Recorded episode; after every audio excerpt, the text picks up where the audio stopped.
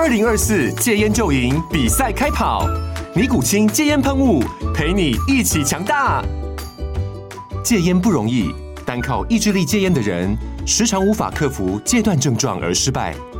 尼古清戒烟喷雾将是你的神队友，简单一喷，药品急速释放，立即缓解七大戒断症状，不限场合提高戒烟成功率。除了尼古清神队友，你还可以寻求专业医疗人员协助，一起迈向戒烟成功之路。尼古清戒烟喷雾，用科学方法戒烟，请咨询全台各大药局及戒烟门诊。本广告由尼古清戒烟喷雾、胃部药书字第零二七八三五号提供。嘉安家护股份有限公司，台北市中山区民生东路三段二号十楼，北市卫药广字第一一三零三零一九零号。尼古清戒烟喷雾，相伴每个新开始。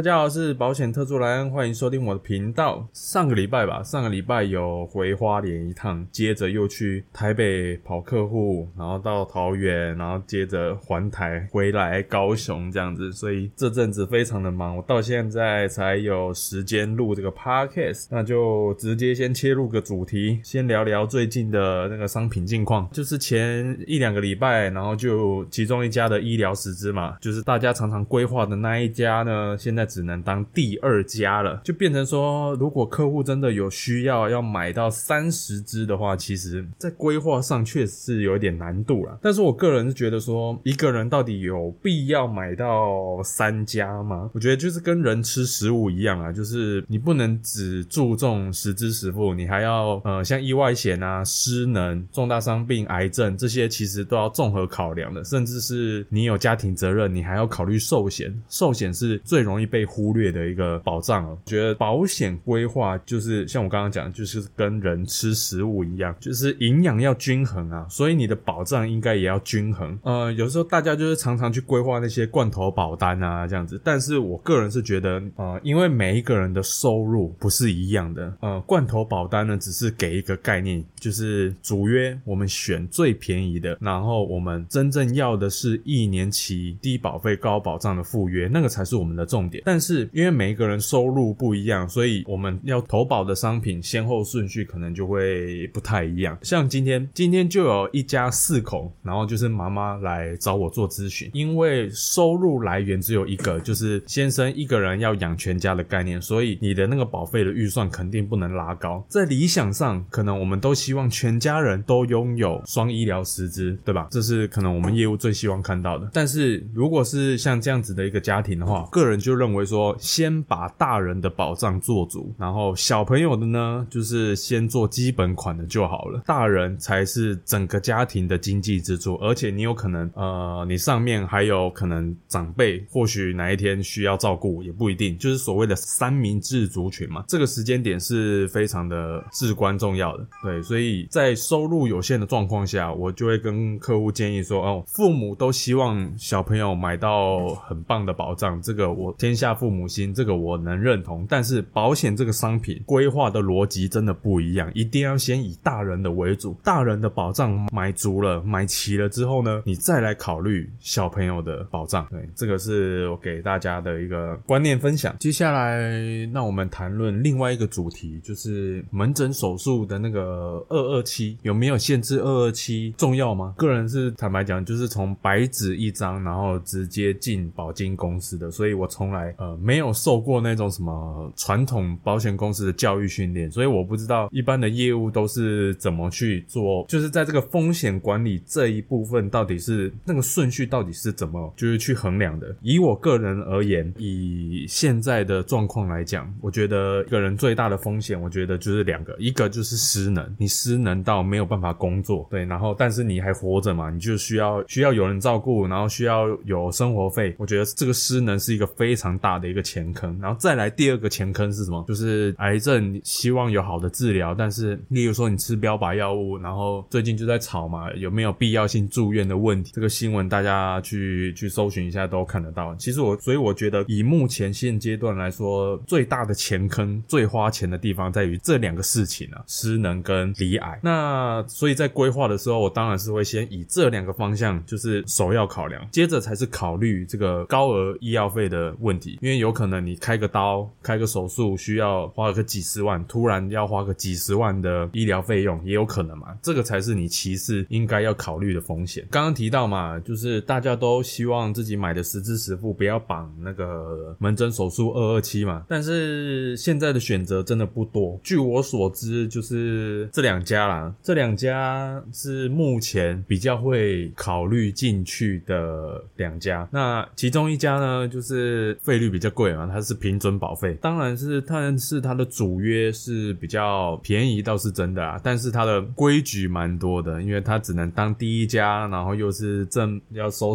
正本，对，所以这个要好好去衡量一下。对，那再来呢，另外一家呢是主约的成本偏贵，对，但是呃，我看呢，这这不是我个人的那个个人的从业经验，我也是看脸书上大家互相讨论出来的那个经验分享。也就是说，这一家呢，如果你用最低的那个最便宜的主约去购买的话，好像核保好像不一定会过的样子。这个是我听来的啊，这个大家可以互相交流一下。就是如果你用最便宜的主约，然后再搭他们家的医疗实资的话，那会不会核保通过呢？这个我打个问号。那还是其实根本就是业务的话术，这个要真的有买的人才会知道了，对。所以这个我一样我知道讯息跟大家分享啊。至于是什么呢？可以甚至大家可以自己去去脸书的社团亲自去问，亲自去去问那一家的业务也行。个人是觉得可以要稍微衡量一下。所以刚刚我讲了嘛，我规划保单的风险顺序呢，就是失能离癌，第二个呢才是高额医疗，最后呢才是身故。我不知道一般的业务它的排序是什么。对，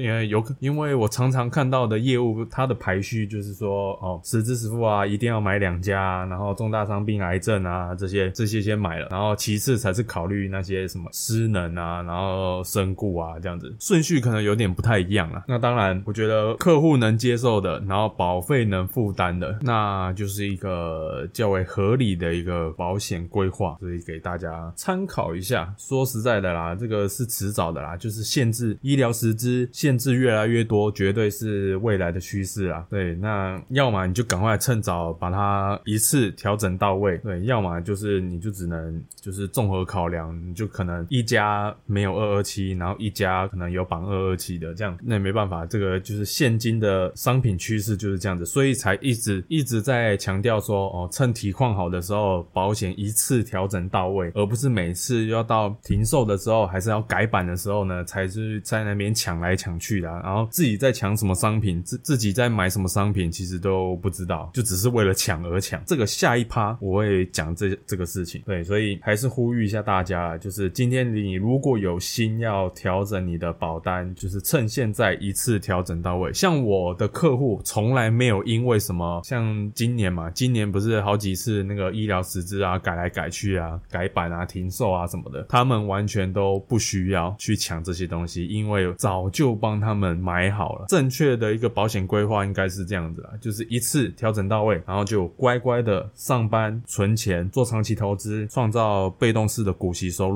然后好因应未来的就是退休时候会遇到的一些风险，这个才是我希望看到客户的一个状态。这样子，好，接下来呢，我来讲一下今天的主题。哎，因为最近呢，是因为我有投资苹果的股票嘛，所以每一年到这个时候呢，我我就会很开心，因为全世界的果粉都会换一只新的手机。对，那这样子就是等于就是全世界各个地方的人呢，都在贡献苹果公司的营收。营收好的话呢，EPS 就会高；EPS 高的话呢，那你的股价自然的就会上涨。那身为股东的我呢，当然也是会拥有资本利得嘛。这个资本主义的本质就是这样嘛。每一年的苹果新机发表呢，我都非常的期待，就是看到大排长龙的这种景象，就会非常的开心。但是我自己个人呢，其实是真的是客家人血统啊，就是一只手机。像我，我现在现在拥有的是那个 iPhone 十二，那个时候我就是买新机哦，就是 iPhone 十二一出的时候我就买了，然后一直用到现在，也是用的好好的啦。那我是觉得目前也当然还是不需要换呢。我不知道别人怎么想啊，很多人都觉得说哦，买 iPhone 可能很贵啊，可能两三万、三四万之类的。但是必须说，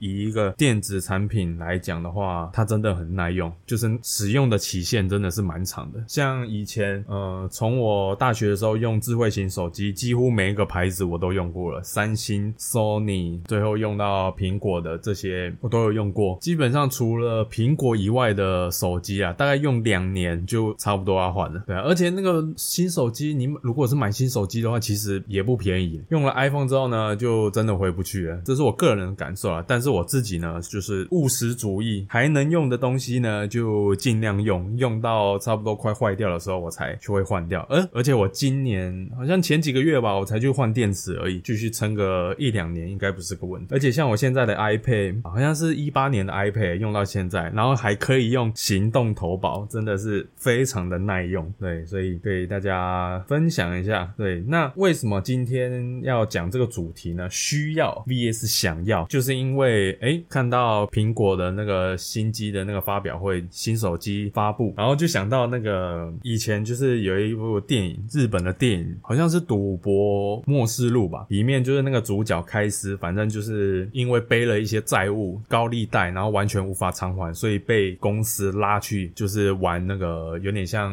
有点像鱿鱼游戏的那种感觉啦。然后但是呢，他就是因为输了，输了之后就被弄到地牢里面，啊不，弄到可能地底下，然后去反正就是做苦力去挖挖矿。然后挖矿的话呢，就有点像那个有点像军舰岛那种概念，军舰岛，然后那边的工人就是非常的辛苦，然后工作一整天，然后几乎都没休息，然后再来的就是领着那微薄的薪水，薪水非常的少。然后但是他们，呃，我觉得最那个心里面非常纠结的是，然后他在里面卖那个就是有点像福利社那样子，然后就是有卖啤酒啊，然后卖什么烤串啊、饼干啊，但是那个物价呢肯定是比一般外面卖的还要更贵。但是呢，因为我不知道各位有没有这样觉得，就是你可能工作了一整个礼一整个月一整个礼拜非常的辛苦，然后想要好好的犒赏一下自己，对，然后就是所以才有真这个有名的一句叫做“给开司一罐啤酒”，对，这个可以大家可以自己去 YouTube 上面去搜寻一下，对，那个真的是蛮有趣的，对。那为什么会有这个灵感要录这一集讲这个东西呢？主要是因为，因为我常常讲，每一个人的收入是有限的，但是欲望是无限的。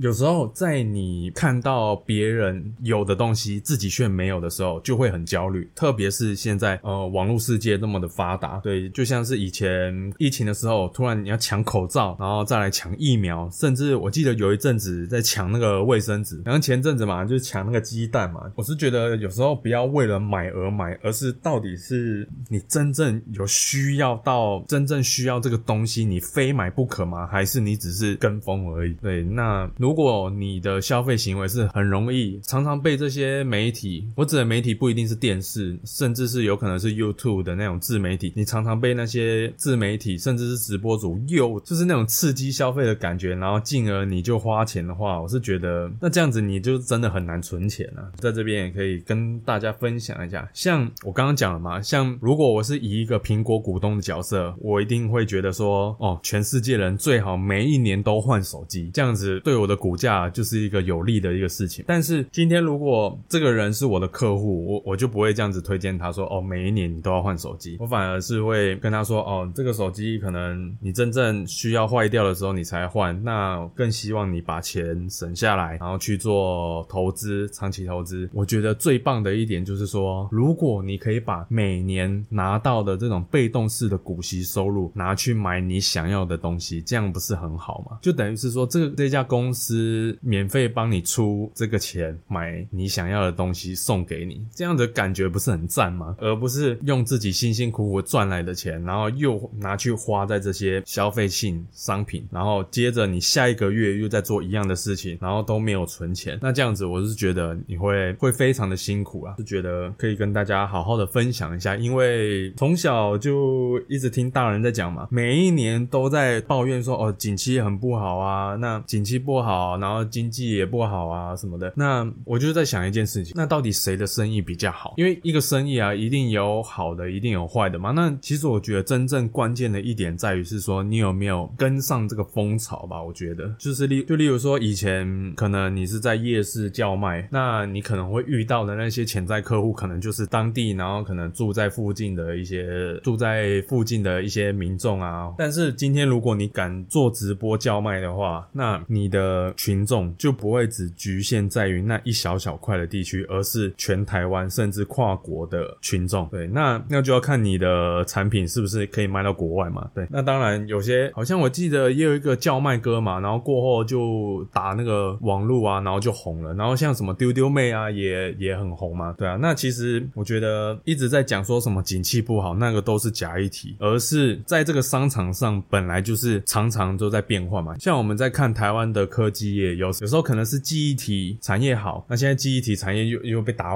打趴了嘛。那现在是可能 I C E 设计好，还是半导体好，电子产业又更快，那么的产业的那个景气常常可能一年就翻转了嘛。像我记得很有印象，以前那个大力光那个股价超高的，那现在因为那个什么美国的禁令嘛，然后禁那个华为，然后就直接一直被就是我记得好像是美国的贸易战开始吧，然后那个大力光的股价就一直被就是一直被砍，一直被砍，对，然后就可能那个股王宝座，然后就被夺走。所以其实我是觉得投资台股真的是我个人认为比投资美股还要更困难啊，因为像刚刚讲的什么半导体啊、IC 设计啊，还是什么被动元件讲的那些东西，坦白讲，对于我一个文科生来说，几乎完全听不懂这些东西到底是在干嘛的。反正我只要知道这个世界最上游的公司叫什么名字，然后它拥有最后的那个价格的决定权，知道是哪一家公司就好了。对，所以我常常讲，你与其研究再多的什么瓶盖股啊，还是电动车的概念股啊，你花了人生宝贵的时间，还要去研究那些什么很难的什么技术面啊，然后什么筹码面啊这些的。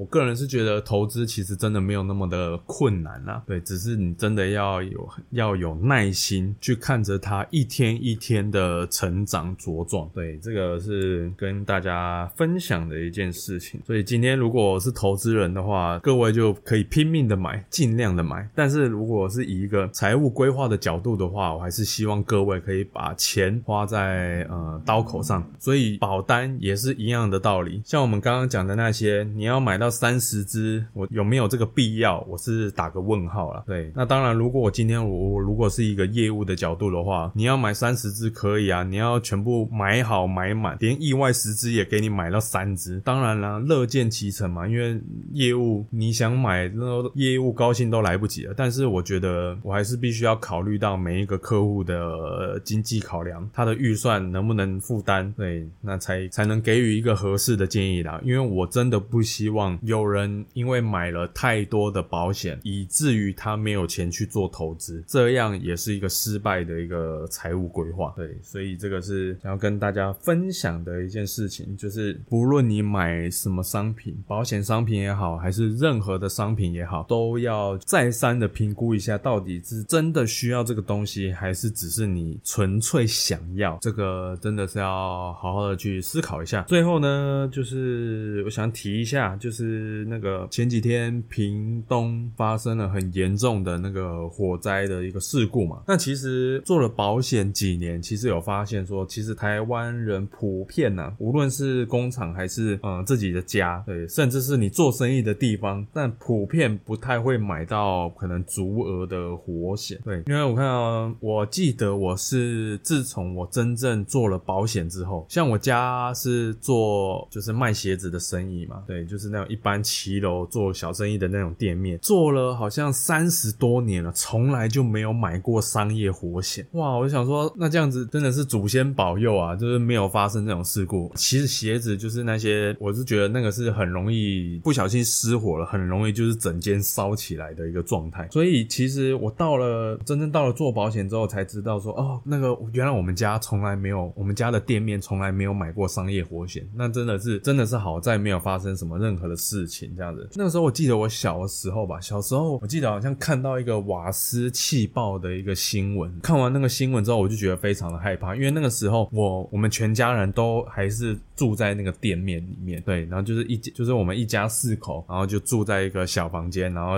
四个人挤在一起，这样很挤这样子。然后有时候旁边还会堆着那个货，还会堆着一些的那个就是要卖的货这样子。我那时候看到新闻，就会每天都在吵吵我爸妈说，哎，那个瓦斯到底关了没？关了没？这样子就看到新闻很害怕嘛，害怕说哦家里也发生一样的事情。所以那一阵子我问，就是我每天都睡觉前我都一直问我爸妈，就是问说哦瓦斯关了没啊？这样子。对，这个这个让我想到这个小时候的事情。这样，那想要讲的这个点呢，是说，其实我觉得啦，买保险顶多就是移转风险而已。其实我觉得更重要的是风险的预防。对，例如说，像我讲，我们讲火灾好了，火灾的话，那各位不知道有没有看过那个《呃火神的眼泪》？好像是消防员吧，还是谁？然后就是去挨家挨户去推广那个烟雾的侦测器，然后基本上是没有人要屌他，就是觉得说，干这个买这个东西，坦白讲要浪费钱啊，还不如去买买吃的喝的这种还比较实际，这样子，更不要说你要在家里放一个灭火器。那我觉得其实真正这些东西才是你真正该买的东西。车子你除了要买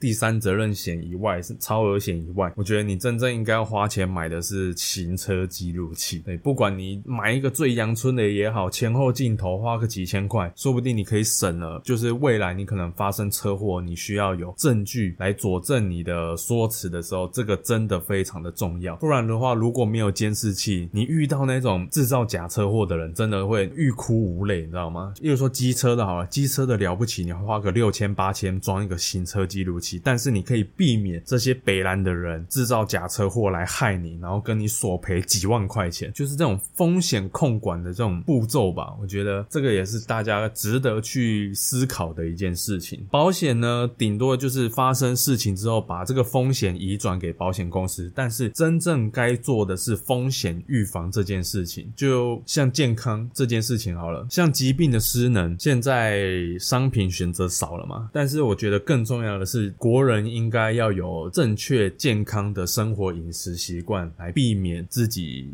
疾病及早的找上门嘛？对啊，而不是说哦，我很担心自己哦，未来要生病要开刀什么的。如果是意外被人家撞，那个就算了嘛，那个那个是外在外来的事故，这个我们没有办法控制。但是如果是疾病的话，你还很年轻的话，你应该是要好好的照顾自己身体，而不是可能抽烟啊、喝酒啊什么的，然后不良的饮食习惯啊，然后到生病了之后，然后才想着说，哦，我应该要买保险。那当然嘛，这个时候你有体况了，你你你想买，保险公司还不一定卖你。但是我觉得更重要的一点是，你应该要改善你自己的一些生活饮食习惯，这个才是真正预防风险的最重要的一个步骤，而不是说你哦，你买了一堆的保险，然后但是你还是每天在摧残你自己的身体，我就觉得这个逻辑好像又不太对嘛。我是希望我的客户买了保险是备而不用啦，是不希望有看到有真的用上的一天，都希望大家能够平平安安、健健康康的度过这一生。对，这个才是我真正希望看到的。这个呢，就是我这一集的心得感想吧。看到了最近发生的一些重大的事故，然后商品的变化，然后还有这个苹果的发表会一两个礼拜所得到的一些心得感想，对，跟大家分享一下。最后，如果你自己或者是你身边的人有从事消防员的职业的话，我这边呢可以提供一个非常棒的一个线上投保，CP 值非常高的保险商品给你。这个是线上投保的，跟我一点关系都没有。我不会因为你在那上面投保了这个商品，我可以拿到任何的一毛钱，完全没有。对，纯粹是个人分享一个非常赞的一个商品。因为消防员那个职业的等级非常的高，甚至有些保险公司还不一定会给你买意外险。这个商品呢非常的棒，而且我觉得保费呢也非常的划算。那因为我是不知道啦，公开的把这个商品的资讯发发到网络上，到底有没有违反业务员管理规则，我是不知道，会不会被检举，我不知道。所以呃，如果真的各位有兴趣的朋友呢，可以直接加我的官方 line，然后找我索取。那索取完，然后你要把马上把我封锁，那也没关系，至少我给你一个很有用的资讯，分享给你自己，也分享给身边可能有做消防员的朋友知道。因为像最近嘛，最近不是有吵着说哦，要一定要什么成立工会啊，维护他他们的权益啊，什么什么之类的。但是我觉得那个，我觉得这种事情啊，还是要靠自己啊，花一点小钱，然后可以让自己拥有一个还不错的保障。我觉得这个部分就要先做。那当然，未来如果有幸可以看到拥有自己的工会，然后去捍卫自己的工作权益，那我觉得这个是更棒的事情。希望嗯我们台湾这个社会呢，可以朝向更进步的方向来去做前进。那这个资讯呢，也可以分享给大家。对，那有幸兴趣的呢，也可以欢迎加入官方来询问。对，那这一集的节目呢，就先到这边。那我们下周再见。